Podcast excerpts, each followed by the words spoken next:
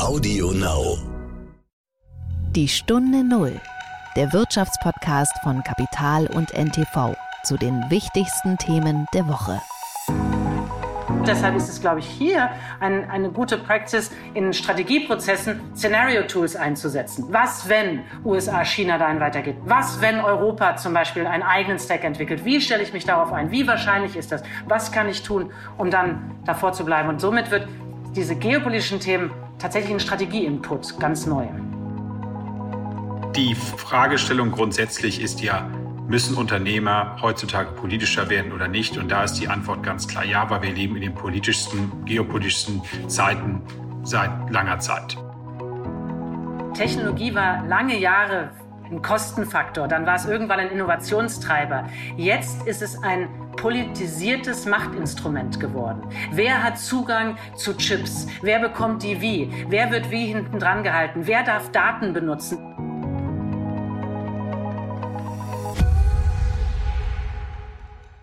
Herzlich willkommen zu einer neuen Folge von Die Stunde Null. Mein Name ist Horst von Butler. Schön, dass Sie wieder zuhören. Wir schauen heute nicht nur auf eine Branche oder auf einen Ort oder ein Unternehmen, sondern auf nun den gesamten Globus, wo ja derzeit einiges los ist. Es gibt ein interessantes neues Buch. Der Titel ist Das geopolitische Risiko. Und geschrieben haben es zwei renommierte Strategieexperten. Einmal Katrin Suder, sie war zuvor unter anderem Staatssekretärin im Verteidigungsministerium und bei McKinsey. Und Jan Kallmorgen, er ist Gründer von Berlin Global Advisors und er berät seit 15 Jahren Investoren und Unternehmen genau über solche Risiken an der Schnittstelle zwischen Geopolitik und Kapitalmarkt. Also an der Schnittstelle zwischen Clausewitz und Horowitz. Sorry für den flapsigen Einwurf, aber das konnte ich mir nicht verkneifen, denn das Thema ist ja ernst. Und sie haben eine spannende These und kluge Gedanken, wie man all diese Risiken verarbeitet und in die Strategieplanung des Unternehmens implementiert. Das war die Woche. Maximum employment, and price stability. Today, in support of these goals, the Federal Open Market Committee kept its policy interest rate near zero and stated its expectation that an increase in this rate would soon be appropriate. The committee also agreed to continue reducing its net asset purchases on the schedule we announced in December, bring, bringing them to an end in early March. As I will explain, Ja, das ist die Stimme, die derzeit vieles bewegt, die Stimme von Jerome Powell, dem Chef der US-Notenbank Fed. Und er sorgt für Turbulenzen. Die Aktienmärkte brechen ja seit Jahresanfang ein um bis zu 10 Prozent. Und das ist auch ein gutes Zeichen. Ja, es macht Hoffnung. Und wenn Sie jetzt fragen, ob sich gerade eine unerkannte Mutante in mein Nebenhirn eingenistet hat, lassen Sie mich diesen Gedanken kurz ausführen. Seit einigen Wochen geht es an den Börsen turbulent so. Vor allem Tech-Werte brechen ein, die alle so wunderbar und wahnsinnig gelaufen waren. Apple eben noch drei Billionen wert, plötzlich nur in Anführungszeichen 2,6 Billionen. Netflix, Microsoft, Amazon, Alphabet, alles runter. Es gibt zwar immer wieder kleine Erholungen, auch diese Woche, aber das Geld wird umgeschichtet, raus aus Aktien, rein in höher verzinste Anleihen. Die Begründungen kommen im Staccato. Die Ukraine-Krise, klar, die hohe Inflation und damit einhergehend Zinsängste. Und diesen Ängsten wurde am Mittwoch zumindest ein Pfad und Korridor gewiesen. Die US-Notenbank Fed will ab März die Zinsen anheben. Punkt. Diese Fed-Exit-Navigation wird sicherlich nicht einfach, genauso wenig übrigens wie das Navigieren durch eine Omikron-Wand einfach ist. Diese Korrekturen sind aber, die Ukraine-Krise einmal ausgenommen, Zeichen einer Normalisierung. Ja, man könnte sagen, dass die Märkte ein Leben vorwegnehmen und durchspielen, auf das sie seit zwei Jahren hoffen. Zudem war ja immer klar, dass wir einmal die Welt des grenzenlos billigen Geldes verlassen müssen. Anders gesagt, wenn Netflix weniger wächst und im Marathon geglotzt wird, sind wir vielleicht wieder mehr draußen oder im Kino. Und wenn Notenbanken nicht jeden Monat Milliarden an Staatsanleihen in ihre Bilanzen schleusen, könnte das auch nicht so übel sein. Die Börsen hatten sich seit dem Crash im März 2020 nicht nur erholt, manche Kurse waren geklettert und geklettert, andere regelrecht explodiert. Und das geschah unter einigen Prämissen. Erstens, dass die Welt recht bald mit dem Virus zurechtkommen und die Weltwirtschaft wieder wachsen würde, was ja 2021 auch so eingetreten ist. Zweitens, dass Corona unser Leben dauerhaft verändert. Da können Sie sicherlich ein Lied von singen. Mehr Homeoffice, mehr Onlinehandel, überhaupt ein Leben in der digitalen Parallelwelt, wovon vor allem Technologieunternehmen profitieren. Und drittens dachte man, dass damit auch die zinslose und geldsprudelnde Zeit erstmal so weitergehen würde. Zumal ja frühere Versuche der Normalisierung in Prä-Pandemie-Zeiten meist wegen einer neuen Jahrhundertkrise unterbrochen werden mussten. Seitdem wurde mit diesem quasi Umsonstgeld viel geplant, gerechnet und gewettet. Und es gab eben auch Übertreibungen und etwas zu große Wetten. Und auf dieser Prämisse sind übrigens auch viele Investitions- und Transformationspakete in Europa und USA gebaut, also dass das Geld quasi billig bleibt. Und die Annahmen 2 und 3 werden nun ein wenig getestet und hinterfragt. Wenn also Omikron wirklich die Phase von der Pandemie zur Endemie einleitet, dann könnte die Pandemie tatsächlich enden. Und das ist traurig für Aktionäre von Netflix oder von Peloton, die ihre Aktie vielleicht sogar auf ihrem luxuriösen Heimtremer sitzend über Trade Republic geordert haben. Aber für uns alle, also als normale Menschen, wäre das eine gute Nachricht. Tech-Aktien fallen, wenn Marktzinsen steigen, weil künftige Gewinne in Anführungszeichen weniger wert sind. Wachstumsaktien sind eben auch immer Hoffnungswerte. Hoffnung auf hohe Gewinne in der Zukunft, die abgezinst werden. Und nun fahren Investoren diese Wetten etwas zurück. Sie investieren konservativer in Anleihen und Substanzwerte. Natürlich muss die Fed, vielleicht auch bald die EZB, in erster Linie die viel zu hohe Inflation bekämpfen, die tatsächlich Sorgen macht. Der Exit geschieht also unter Druck. Notenbanken haben diese Inflationsraten nicht kommen sehen, was auch ein Debakel ist. Und sicherlich wäre vielen Politikern, Ökonomen und Zentralbanken auch wohler, wenn die Fed noch einige Zeit auf dem Gaspedal stehen bleiben könnte. Das Wendemanöver geschieht also in einer Welt, die immer noch fragil ist. Aber Zinswende und Stopp der Anleihenkäufe per se sind auch Vorboten einer Phase, in der der Ausnahmezustand endet. Und damit auch jener Zustand im Geldsystem, der uns alle seit einigen Jahren etwas mulmig werden lässt. Es gibt zwar Leute, die wünschen, dass diese Billionen problemlos und zinslos weiter so sprudeln könnten, aber sie klingen dabei immer wie eine Mischung aus Alchemist und Hütchenspieler. Die Wende der Fed ist riskant, auch jenseits der Aktienmärkte. Fitnessstudio statt Peloton, Brainstorming im Büro statt auf Zoom. Das Szenario setzt eine Erholung voraus. Und der IWF hat diese Woche diese Vorfreude ein wenig getrübt und die Wachstumsprognose für 2022 gesenkt. Ein Krieg in Europa, steigende Energiepreise Omikron überwältigt China, eine neue Mutante, all das kann die Erholung dämpfen oder gar beenden. Downside-Faktoren für 2022 gibt es leider zahlreich. Die Fed aber glaubt, dass die US-Wirtschaft robust genug ist für eine Normalisierung. Denn angespannte Lieferketten und lange Lieferzeiten und Autos, auf die man monatelang warten muss, sind ja auch ein Zeichen dafür, dass der Konsum intakt ist. Schlimmer wäre es, wenn die Menschen gar kein Auto mehr kaufen wollen. Auch die Arbeitsmärkte sind eigentlich recht intakt, auch wenn manche Daten widersprüchliche Signale senden. Sie sind unter Volllast und viele Branchen suchen händeringend Angestellte, sowohl in den USA als auch in Europa. Die Korrektur an den Kapitalmärkten war also überfällig. Sie hat einige Übertreibungen, vor allem bei Tech-Werten und Corona-Gewinnern beendet. Und das zeigt sich auch an dem Ende des Spec-Booms, der ja wahnsinnig war, und auch am Kurs des Bitcoin, der einmal mehr gezeigt hat, dass er eben nicht ein fancy Aufbewahrungsort für Vermögen in einer besseren Kunstwelt ist, sondern einfach ein irres Spekulationsobjekt. Und Apple, Netflix und Amazon nun, sie bleiben Aktien, die man weiter im Depot haben sollte, auch wenn wir bald das Leben fast wie früher genießen. Die Stunde Null. Das Gespräch. Wir kommen zum heutigen Gespräch und ich möchte meine Gesprächspartner kurz vorstellen. Einmal Katrin Suder. Sie ist eine bekannte Strategie- und Technologieexpertin. Sie hat einmal Physik studiert und sie hat Mandate in diversen Aufsichtsräten und leitete einmal den Digitalrat der Bundesregierung unter Angela Merkel. Und sie berät als Partnerin von Macro Advisory Partners SAP 500 Unternehmen und DAX-Konzerne. Und sie war einmal Direktorin bei McKinsey und Staatssekretärin im Bundesverteidigungsministerium. Und dann habe ich noch mit Jan Friedrich Kallmorgen gesprochen. Er berät seit 15 Jahren Investoren und Unternehmen an dieser Schnittstelle zwischen Geopolitik, Kapitalmarkt und Wirtschaft. Er war einmal bei Goldman Sachs, dann bei der Deutschen Gesellschaft für Auswärtige Politik und in verschiedenen Thinktanks. Und er hat einmal Geschichte und Politikwissenschaft studiert und dann das Beratungshaus Berlin Global Advisors gegründet. Und die Kernthese ihres Buches ist, dass Unternehmensstrategie heute auch Geostrategie ist und deswegen ganz oben auf die Agenda von Unternehmen gehört, weil das Risiko eben zugenommen hat und weil die Welt nicht mehr so übersichtlich ist wie noch vor 10 oder 20 Jahren. Und da picken sich einige Themen raus, vor allem natürlich den Konflikt zwischen USA und China, aber auch das Thema Klimawandel und ESG und natürlich Technologie. Und ich freue mich jetzt auf das Gespräch mit den beiden. Herzlich willkommen in der Stunde Null, Frau Suder und Herr Kallmorgen. Hallo, schön da zu sein.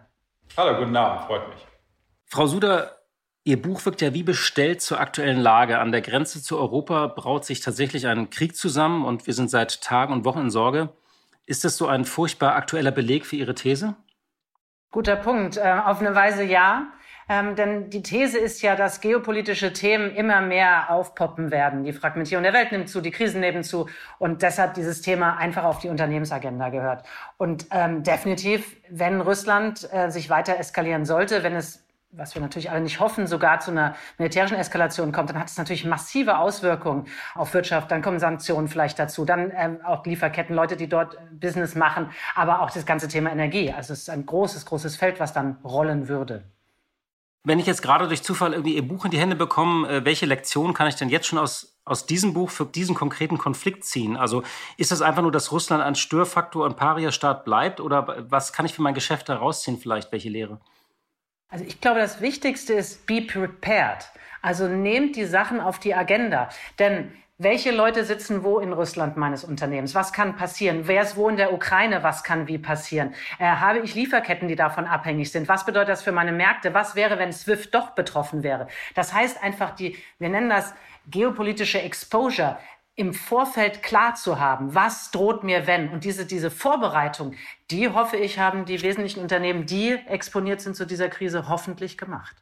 Ja, dazu zählen auf der Makroebene auch, wenn ich das ergänzen darf, die Frage, wie kommt es eigentlich dazu, dass Russland auf einmal angreift und jetzt die europäische Nachkriegsordnung in Frage stellt? Das ist ja der größere Kontext. Geht ja nicht nur um die Ukraine, sondern auch um Schweden und um Finnland und um NATO-Mitgliedschaften insgesamt. Muss man sich ja fragen, warum jetzt auf einmal? Und da ist eben eine auch für Unternehmen zu betreiben, eine geopolitische eine Art von Landscaping oder eine Szenariobildung wichtig. Die Amerikaner sind in einer relativ schwachen Position, in der Wahrnehmung zumindest vieler Staaten, auch äh, von Putin. Deutschland hat gerade gewählt, die Franzosen wählen auch gerade, Johnson ist auch nicht gerade stark. Keine schlechte Gelegenheit, vielleicht hier mal äh, etwas zu testen. Denn ich muss ja auch immer mich fragen, was könnte wie passieren, unter welchen Umständen. Das dann wiederum Folgen auslöst, wie Katrin sie beschrieben hat, äh, von Sanktionen über energiepolitische äh, Themen bis zur Verwerfung auf den Finanzmärkten, wenn SWIFT zum Beispiel sanktioniert werden sollte. Das ist ganz interessant, weil Russland hat diese Krise ja heraufbeschworen und inszeniert. Also natürlich fühlt Russland sich schon seit Jahren bedroht, aber es kann ja nicht von einer akuten Einkreisung die Rede sein. Also es ist ja absurd, sondern er hat sie bewusst herbeigeführt, also diesen Showdown bewusst inszeniert. Ja, aber es hat auch äh, klare externe Trigger gegeben, also Stichwort Kabul der chaotische Abzug der Amerikaner aus Kabul, dazu die strategische Fokussierung und auch artikulierte Fokussierung auf China, sendet natürlich auch gewisse Zeichen äh, gegen eine Macht wie Russland, die natürlich auf der Weltbühne nach wie vor einen Anspruch hat, eine Rolle zu spielen. Und äh, man nutzt Vakuum, ein Vakuum aus, klassische Großmachtdenken. Ob das angemessen für das 21. Jahrhundert ist, sei dahingestellt. Was ich vielleicht nochmal mit unterstützen und hervorheben möchte, ist genau, dass diese Art der Stabilität und der Sicherheit, von bestimmten globalen Weltordnungen, von denen wir ausgegangen sind, die immer mehr ins Wanken kommen. Und genau das wollen wir mit dem Buch eigentlich aufzeigen, dass das einfach, das ist eine neue Weltordnung. Wir mögen die nicht mögen und ich mag sie definitiv nicht. Aber das ist nicht der Punkt, sondern sie ist einfach da. Und je eher wir an diese neue Weltordnung uns anpassen und überlegen, wie wir darin manövrieren, desto besser können wir dann, wie wir es besprochen haben, auch im Vorfeld, können wir vielleicht dann sogar Chancen, die sich ergeben, nutzen. Da wollte ich nochmal nachfragen. Also Risiken gab es auf dem Erdball ja schon für Unternehmen immer. Erdbeben, Naturkatastrophen, auch Kriege, Regierungen wurden gestürzt. Es gab Enteignungen sogar, manchmal in Südamerika ähm, oder auch in Afrika. Es gab neue Formen von Regulierungen ähm, oder was hat sich jetzt konkret verändert? Ist das nur das, sagen, das, das Zusammenspiel, äh, eine Ballung von diesen Risiken oder was ist die neue Qualität dieses geopolitischen Risikos? Ich würde sagen, dass die neue Qualität ist, dass die globale ähm, Wirtschaftsordnung, so der Washington Consensus, wo wir also uns dran gewöhnt waren, eine Laissez-faire-Haltung, die Politik hält sich im Wesentlichen raus, freier Handel, die Barrieren sind weg. Die Glo und es ging im Wesentlichen gerade für deutsche und europäische Unternehmen darum, die Globalisierung so zu nutzen, dass ich möglichst gut produziere und möglichst gut überall hin exportiere. Diese Weltordnung, die ist so nicht mehr da. Denn, ähm, und wir haben es in der Trump-Ära erlebt, wir erleben es aber auch, auch weiterhin, äh, durch die Unterschrift, uns mal plastisch zu machen, von zum Beispiel Donald Trump, sind auf einmal Sanktionen da, werden auf einmal Lieferketten ganz anders gestaltet. Kann ich auf einmal nicht mehr mit meinem Produkt, weil es ein Vorprodukt aus den USA hat, in China denselben Umsatz machen. Diese Qualität der, der politischen Regulierung der globalen Weltwirtschaft, die ist definitiv neu. Und gleichzeitig sind die Bedeutung und die Fragmentierung darin, also wir haben Data Regulation in jedem Land anders. Das war früher auch nicht so. Das heißt, die Welt fragmentiert sich, sie ist politischer geworden und es kommen ESG und Technologie dazu. Das ist in unserer Meinung neu in dieser Qualität. Sie unterscheiden ja im Kern drei Risiken. Sie nennen das Geopolitik, ESG und Geotech. Greifen die ganze Zeit ineinander oder muss ich die in so einer Matrix getrennt aufmalen für mich? Oder, oder wie gehe ich denn damit um, wenn ich jetzt diese drei Felder habe? Ähm, wir versuchen eigentlich so, das, den Begriff Geopolitik zu erweitern. Und äh, das Buch heißt das geopolitische Risiko, weil wir sagen, alle diese drei Elemente sind Teil von einer weiteren Definition von Geopolitik. Also die klassischen Großmachtbeziehungen sind natürlich die ähm, ursprüngliche Definition Macht und Raum im Verhältnis. Das trifft auf den Großmachtkonflikt USA-China mit Europa als dritten Teil des, des Dreiecks äh, natürlich am ehesten zu. Aber wir glauben, wenn Sie sich die Thematik ESG zum Beispiel anschauen, Environmental and Social Governance, dann haben Sie ja massive politische Faktoren und auch geopolitische Faktoren. Denn Sie haben drei Großbereiche E, S und G. Das E-Thema, Klimathema ist das prominenteste. Als nächstes kommt mit Masse das S, das gesellschaftliche, die gesellschaftlichen Debatten, die ja äh, von äh, Sozialpolitik bis Menschenrechten gehen, äh, Diversity-Themen äh, beinhalten, Armutsthemen adressiert. In Amerika geht es darum, dass Unternehmen aufgefordert werden, was für die Schulpolitik zu machen. Das ist also ein riesiges Feld. Und sie haben das ganze Governance und Compliance und Aufsichtsthema. Und sie haben diese drei Themen in Europa, in den USA und China völlig anders diskutiert, teilweise im Wettbewerb miteinander. Da kommt wiederum eine klassische geopolitische in dem Fall würde ich das vielleicht ähm, globale Regulierungswettbewerb nennen. Und das ganze Technologiethema ist sowieso per se hochpolitisch und auch hochgeopolitisch, weil es ja zukünftig darauf ankommen wird, wer die Zukunftstechnologien beherrscht. Wer künstliche Intelligenz beherrscht, wer Quantum Computing vorne liegt, Katrin, da bitte dich um Ergänzung, und äh, wer äh, welche, welche Wirtschaftsräume hier auch von Investitionen bis zum richtigen Regulierungsrahmen setzend äh, die Nase vorne haben werden. Ja, vielleicht, weil du es gerade angesprochen hast, ergänze ich nochmal bei Technologie, ist ja eines meiner Herzensthemen. Die große Veränderung hier ist, Technologie war lange Jahre ein Kostenfaktor, dann war es irgendwann ein Innovationstreiber.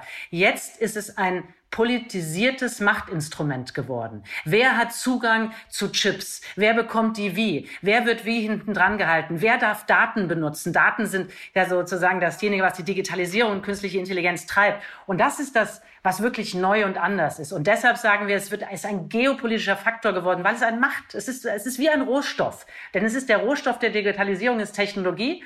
Und diese Digitalisierung ist immer wichtiger geworden und dieser Rohstoff wird jetzt, ist jetzt politisiert worden. Und das ist tatsächlich neu. Das heißt, ich als Unternehmen muss auch sagen, von wo beziehe ich welche Technologie und in welchem Land verwende ich welche Technologie und welche Daten. Und das ist eine Dimension, die mussten Technologen in der Regel nicht mitdenken. Nee, bisher war das, da ging es ja, glaube ich, nur, wie heißt nochmal dieses Gesetz, dass sich die Speicherkapazität da alle paar Jahre verdoppelt? Moore's Law. Moore's Law. Wahrscheinlich muss man das jetzt durch ein neues Gesetz noch, also ist, die Speicherkapazität wird politischer.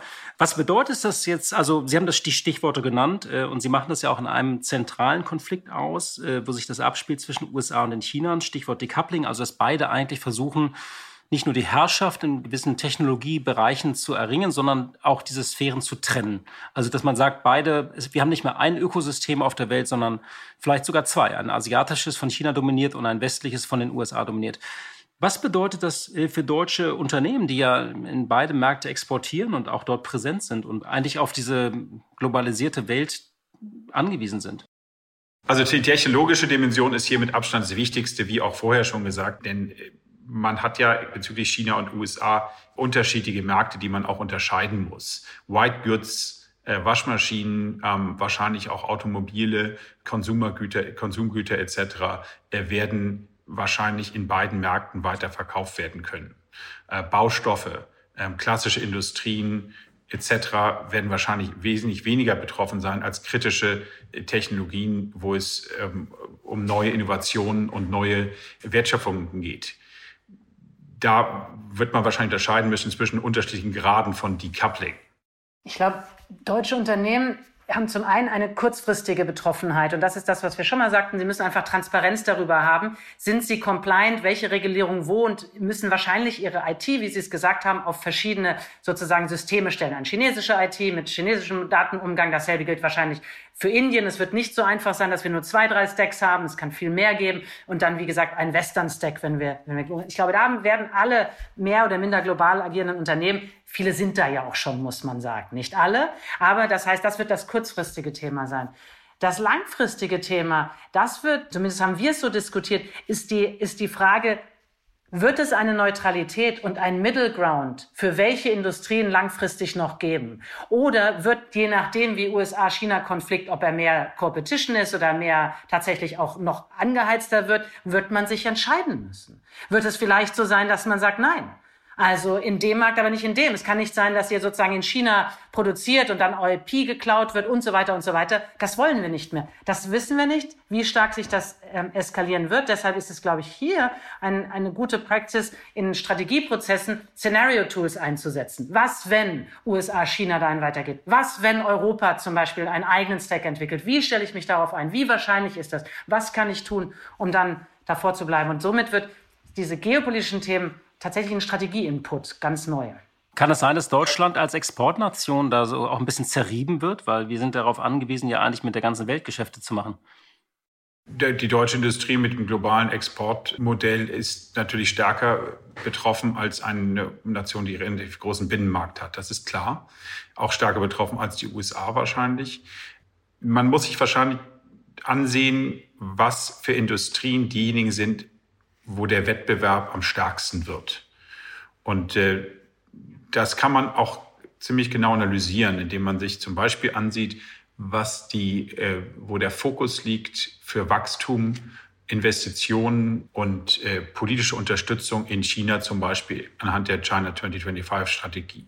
Da werden bestimmte Bereiche von Flugzeugbau über Biotech bis hin zu Robotik äh, herausgearbeitet äh, wo China sagt, ähm, wir wollen hier sowohl mit klaren staatlichen Maßnahmen, Fokussierung auf den Binnenmarkt, äh, Skalierbarkeit, Zukäufe global, Technologieimport, äh, Weltmarktführer werden.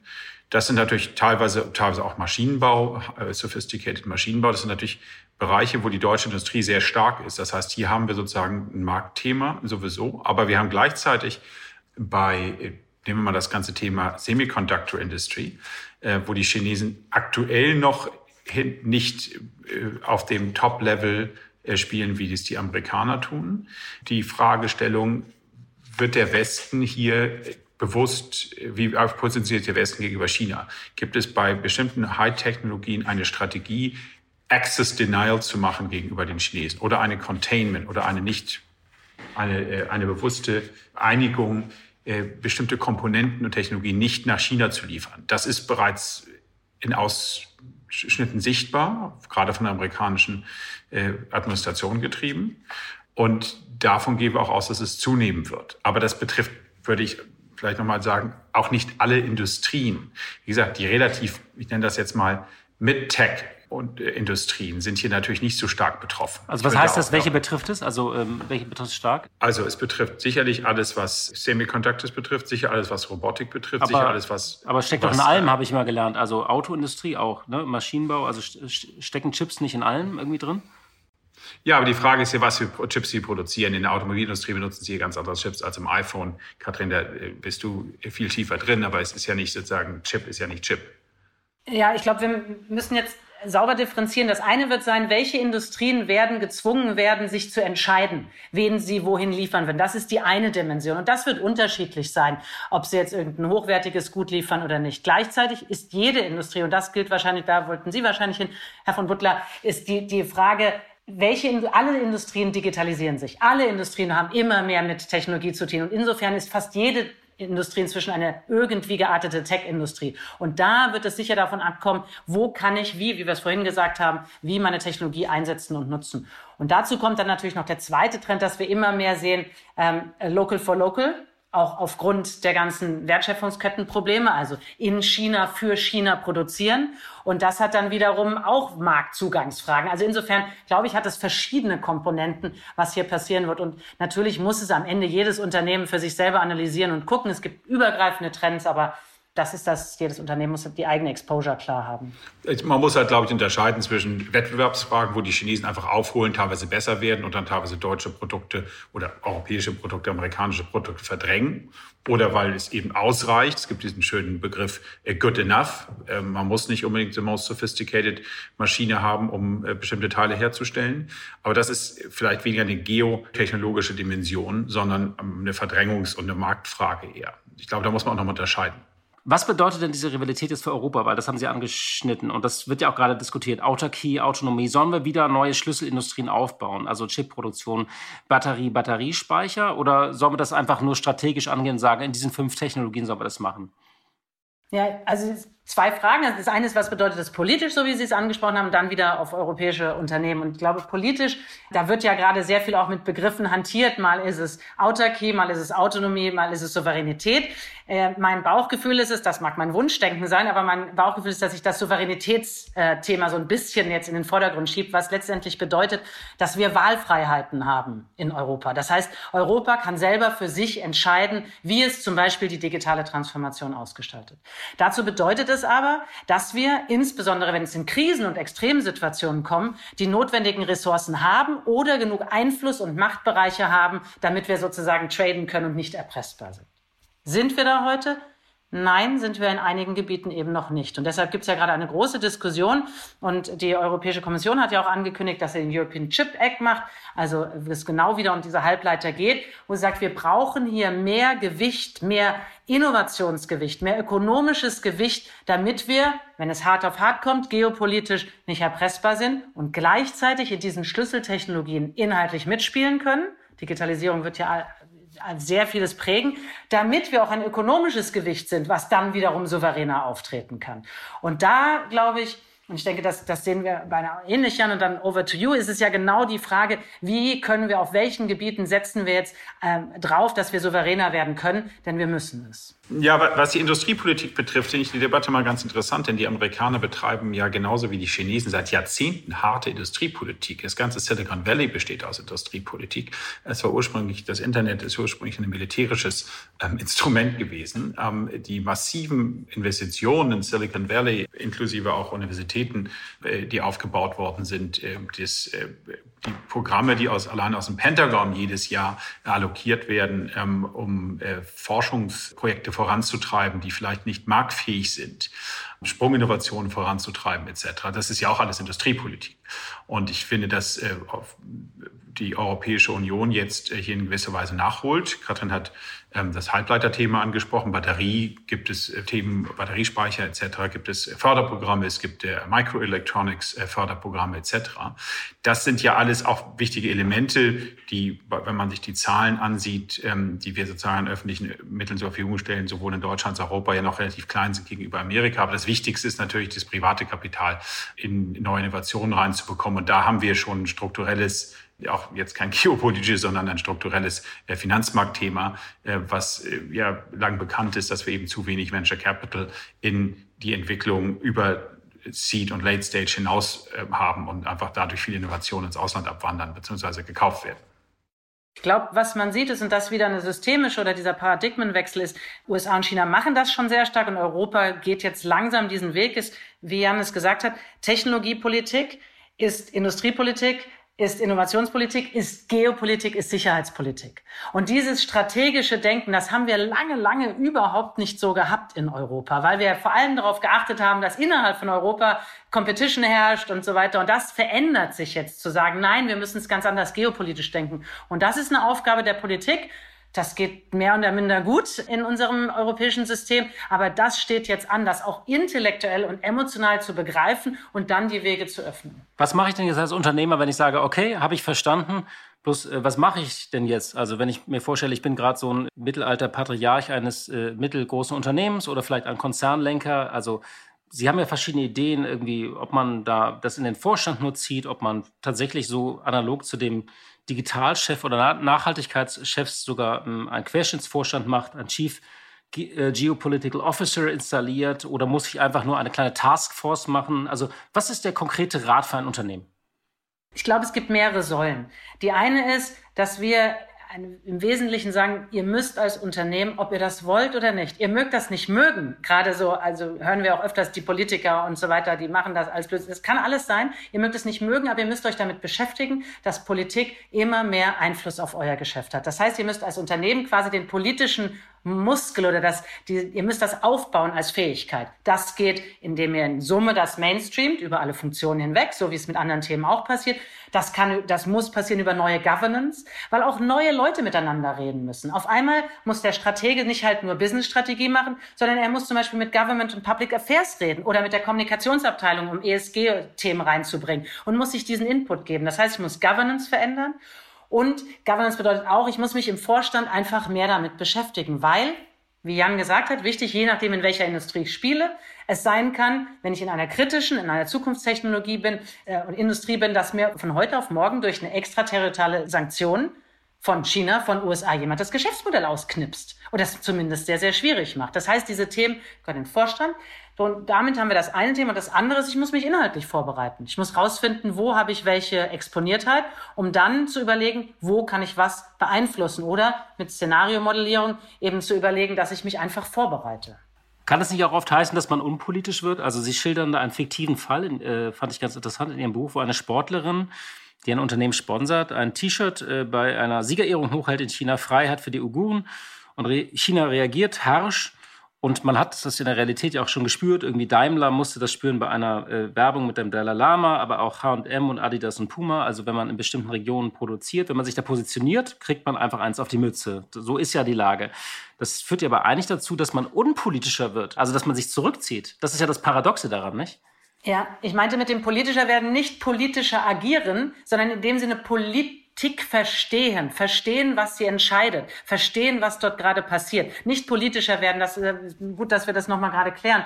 Es kann definitiv dazu führen, dass man bestimmten Firmen sagt, fahrt mal euer Profil zurück oder macht andere Partnerschaften in China, macht Legal Entities, die woanders sind, ähm, kriegt euer Risiko im Griff. Definitiv, das kann es sehr wohl bedeuten. Und genau deshalb muss ich verstehen, was kann wie politisch benutzt werden, damit ich mich dann entsprechend aufstellen kann. Die Fragestellung grundsätzlich ist ja, müssen Unternehmer heutzutage politischer werden oder nicht? Und da ist die Antwort ganz klar ja, weil wir leben in den politischsten, geopolitischsten Zeiten seit langer Zeit. Wir haben die drei Großthemen, die wir besprochen haben, die haben Auswirkungen auf Strategie, Investitionsplanung, haben Auswirkungen auf äh, nicht nur die klassischen Regierungsbeziehungen natürlich, sondern auch es gibt inzwischen äh, ganze Seminare zu, wie beeinflusst das ganze ESG und Geopolitik-Thema an M&A-Deals. Ähm, Sie haben natürlich das ganze Kommunikations-, Markenbildungsthema. Wie stelle ich mich auf? Wie positioniere ich mich? Und da kommt auch die Frage rein, kann ich mich heutzutage noch unpolitisch positionieren? Auf der einen Seite ist das klug, wahrscheinlich kein großes Exposure zu haben in vielen Bereichen. Auf der anderen Seite gibt es Dutzende von Umfragen, die gerade zu erwarten, dass ich mich als CEO zu gesellschaftlichen und politischen Themen äußere. Und ähm, der Druck wird auch meines Erachtens noch wachsen. Das ist gerade in den Themen im, Bereich Klimaschutz, im Bereich soziale Verantwortung etc. der Fall, auch jetzt schon sichtbar. Und das ist weit über dem ganzen Thema CSR, tu Gutes rüber und rede drüber der Fall. Die Edelmann Trust Barometers sagen seit Jahren, zwei Drittel äh, von Entscheidungsträgern, von ähm, Bürgern, von Millennials etc. erwarten, ähm, dass sich CEOs dezidiert politisch äußern und Stellung beziehen. Katrin hat völlig recht, das wird man nicht immer verlangen können, dass man jetzt zum USA, China, Russland, Ukraine-Konflikt etc. einen CEO fragt, was ist denn Ihre Meinung? Da sagen die zu Recht, äh, das ist Sache der Politik, da sind wir sozusagen nicht entscheidungsbefugt. Aber bei Themen, die das Unternehmen unmittelbar betreffen, ihr Umfeld betreffen etc., da erwartet man nicht nur, dass man sich möglichst äh, schlank fokussiert auf sein eigenes Geschäft, sondern dass man da wahrscheinlich auch schon stärker sagt, wir ändern jetzt einen Teil des Geschäftsmodells, um eben einen größeren Impact auch von uns zu erzeugen. Die Debatte ist ja mitten im Gange. Was ist eigentlich das größte politische Risiko für 2022? Also wir haben zwar Russland erwähnt, aber es kann auch sein, dass es nur das akuteste ist. Ist es vielleicht tatsächlich die Omikron-Variante in China, äh, wo, äh, was ja auch die Mutter aller Lieferkettenstörungen schon äh, genannt wird? Was ist für Sie das, also wenn ich jetzt sage, so, super Buch, ich habe noch keine Zeit, das zu lesen, aber sagen mir bitte ganz schnell, was ist das größte Risiko, wenn jetzt diese Frage auftaucht? Es gibt ja wunderbar zu Zeiten, äh, jedes Mal veröffentlicht das World Economic Forum den Global Risk Report und die Freunde von Eurasia ver veröffentlichen die Big Ten Global Risks etc. Das ist ja immer ein, ein freudiges Ranking. Aber äh, Spaß beiseite. Ähm, wir haben natürlich äh, schon die großen Themen auf den großen, was sind die großen Märkte? Wenn wir jetzt aus ihrer Unternehmensperspektive betrachten, sind es natürlich die, sind es natürlich China, USA und Europa. Und da haben wir in allen drei massive Bereiche. Wir haben in Europa das diskutierte Ukraine-Thema. Wir haben, äh, was China betrifft, nicht nur äh, Covid-19 und das äh, Abwürgen der Wirtschaft, das wir aktuell sehen, sondern das Taiwan-Szenario ist keines, was komplett unrealistisch ist. Und damit haben wir die globale Halbleiterindustrie, ähm, die dort auf der Insel versammelt ist, äh, in Frage gestellt. Und dann haben wir die USA mit den Midterm Elections, die möglicherweise zu einer massiven Niederlage der Demokraten führen, ähm, zu einer weiteren Spaltung der amerikanischen Gesellschaft und ähm, mit der, der zugehörigen Instabilität und Unregierbarkeit für die nächsten zwei Jahre. Und dann mit einem möglichen Rampe, die gebaut wird für Donald Trump 2. Äh, Vielleicht zum Schluss noch eine Frage. Wie kam es eigentlich zu diesem Buch und dieser Zusammenarbeit? Also äh, kamen Sie da mal irgendwie äh, beim Abendessen auf die Idee oder wie kam es dazu? Also fairerweise, wir kennen uns schon ähm, länger und wir haben diese Themen schon immer, immer besprochen. Und das Erstaunliche ist, dass wir bereits vor zehn Jahren, knapp zehn Jahren schon gesagt haben, ey, das Thema geopolitische Beratung muss doch einfach zunehmen, weil diese geopolitischen Themen immer weiter hochpoppen. Und wir haben so das Gefühl gehabt, jetzt Jetzt so langsam ist es reif dafür. Jetzt verstehen das immer mehr. Jetzt macht es einen Podcast dazu. Jetzt werden wir dazu gefragt und gehört. Und das war damals noch nicht so. Und warum haben wir es aufgeschrieben? Ich ähm, habe, ähm, ich sage immer, wir haben es uns von der Seele geschrieben, weil es uns so beschäftigt und wir so das Gefühl hatten oder von Kopf und Seele geschrieben, oder Jan? Ja, also man muss vielleicht fairerweise sagen, dass nach 15 Jahren gebrochene Schallplatte und immer wieder dasselbe sagen, dass es immer wichtige Themen sind, äh, jetzt äh, man erhört wird. Ähm, 2004 war es. Man muss der Atlantikbrücke Credit geben. Die haben ein großartiges Young Leader Programm. Das fand damals auf Neuhardenberg statt und es waren äh, lange Tage und Nächte mit äh, tollen Experten und man hat dort als kleiner ähm, Associate hinten links gesessen und hat sich angehört, was die äh, klugen Köpfe dieser Welt äh, über transatlantische Beziehungen, äh, Weltwirtschaft etc. gesprochen haben. Da haben wir uns kennengelernt tatsächlich mhm. mit 40 anderen Leuten und ähm, dort wurde ähm, nicht nur hochstrategisch diskutiert, aber auch. Und ähm, da, ähm, seitdem haben wir uns eigentlich haben wir uns immer wieder ausgetauscht. Und dann, wie Katrin sagte, irgendwann wurde es Zeit, mal was zusammen zu machen. Und wir machen ja auch so Projekte gemeinsam etc. Frau Suda, Herr Kalmogen, vielen Dank für dieses Gespräch. Vielen Dank an Sie. Herzlichen Dank. Blick in die Märkte. Und wie jeden Freitag schalten wir zu meiner Kollegin Katja Dofel. Sie leitet dort das Börsenstudio von NTV. Hallo, liebe Katja. Hallo nach Berlin und herzlich willkommen an der Börse. Ja, ich habe über Jerome Powell und die US-Notenbank FED schon gesprochen. Jetzt mal aus deiner Perspektive, wie war jetzt denn diese Woche äh, nach der Verkündung der FED? Wie haben die Märkte reagiert und wie ist jetzt so die Stimmung da eigentlich? Die Märkte haben ja kräftig gezittert vor dieser Zinsentscheidung. In den vergangenen Wochen gab es immer wieder deutliche Kursrückgänge und die Erwartungen oder man muss besser sagen die Befürchtungen, wie streng die amerikanische Notenbank tatsächlich handeln wird, sind immer größer geworden. Zuletzt hieß es von Analysten, man rechne mit bis zu vier Zinsanhebungen in diesem Jahr. Nach der Zinssitzung am Mittwoch ist nun sogar klar geworden, notfalls gibt es eine fünfte Zinsanhebung. Es sei, so sagt Notenbankchef Jerome Powell bald angebracht, die Leitzinsen anzuheben und man werde die Wertpapierbestände, die aktuell in der Bilanz der Notenbank liegen, signifikant reduzieren. Weitere Anleihekäufe werden bis März beendet. Im Übrigen waren sich die FED-Direktoren über diese Maßnahmen einig. Eine Diskussion und ungleiche Meinungen, wie sie so häufig die Beschlüsse der Europäischen Zentralbank begleitet haben, gibt es bei der FED nicht. Die Märkte nun haben diese an und für sich strengen Ankündigungen recht gut verdaut. Und dabei haben auf der einen Seite gute Konjunkturdaten geholfen, die eben genau am Tag der Zinsentscheidung gezeigt haben, die amerikanische Wirtschaft ist robust, die kann höhere Zinsen gut aushalten. Auf der anderen Seite hat geholfen, dass der amerikanische Notenbankchef Jerome Powell das Wörtchen flexibel genutzt hat. Man könne die Maßnahmen jederzeit anpassen und damit fühlen sich die Märkte recht gut aufgehoben. Das ist vielleicht auch ein Vorteil, denn in der nächsten Woche wird genau diese Nervosität vor Zinsentscheidungen wieder aufleben, nämlich dann, wenn die Zinssitzungen der Europäischen Zentralbank und der Bank of England anstehen. Und anders als die US-Notenbank können die sich eben nicht auf einer recht starken Konjunktur ausruhen. Und dann habe ich noch eine Frage zur Deutschen Bank. Die hat ja diese Woche Zahlen vorgelegt und die haben überrascht. Und wie sind die denn ausgefallen und wie hat sich das auf den Kurs ausgewirkt? Ja, es hat unfassbar lange gedauert, aber nun scheint die Deutsche Bank auf dem richtigen Weg zu sein. Mit einem Gewinn von 3,4 Milliarden Euro vor Steuern im abgelaufenen Jahr hat sie so viel verdient wie seit zehn Jahren nicht mehr. Alleine 400 Millionen davon kamen aus Einnahmen von Negativzinsen, die man den Kunden in Rechnung gestellt hat. Und an dieser bequemen Regelung möchte die Bank trotz steigender Zinsen auch erst einmal festhalten. Ehe nämlich die Erträge den Kunden zugutekommen, sollen Aktionäre und Mitarbeiter bedacht werden. Angekündigt wurde ein Aktienrückkauf im Wert von 700 Millionen Euro und die erste Dividende für die Aktionäre der Deutschen Bank seit 2018. 20 Cent immerhin je Aktie. Die Mitarbeiter dürfen sich wieder über Boni freuen. Die variable Vergütung bei der Deutschen Bank soll im Durchschnitt um 15 Prozent steigen. Und damit steigen natürlich vor allen Dingen im Investmentbanking, wo eben diese Boni ausgeschüttet werden, die Personalkosten deutlich an. Das ist notwendig, verteidigt der Vorstand dieses Vorgehen, denn sonst laufen die klugen Köpfe weg zu den anderen Banken, die eben besser bezahlen. Und man möchte ja mithalten mit einer JP Morgan oder auch den französischen oder schweizerischen Banken, obwohl es da alleine von der Größe her schon enorme Unterschiede gibt. JP Morgan zum Beispiel ist mehr als 390 Milliarden Euro an der Börse. Die französische BNP Paribas hat immerhin einen Börsenwert von 80 Milliarden Euro. Und dabei bleibt die Deutsche Bank mit ihren 24 Milliarden Euro Börsenwert direkt ein Zwerg. Es bleibt also Überzeugungsarbeit zu leisten und dabei feuert der Vorstand seine Mitarbeiter auch schon kräftig an. 2022 sei das Jahr, in dem man den Markt endgültig beweisen könne, dass die Deutsche Bank nachhaltig profitabel wird.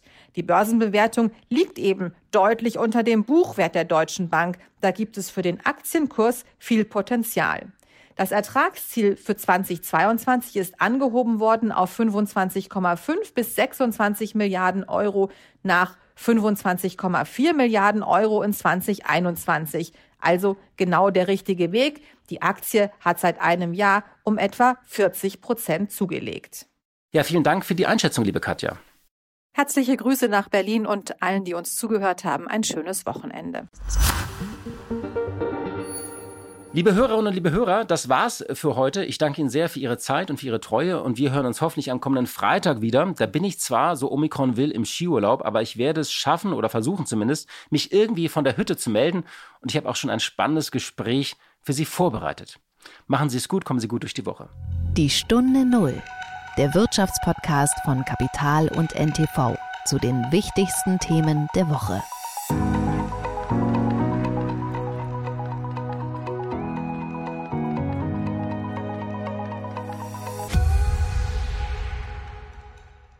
Dieser Podcast ist jetzt vorbei, aber wir hätten noch einen anderen Podcast-Tipp. Worum es genau geht, erzählt euch die Host am besten selbst. Hallo, ich bin Katharina und ich bin eine Hälfte des neuen Immobilien-Podcasts Lagebericht.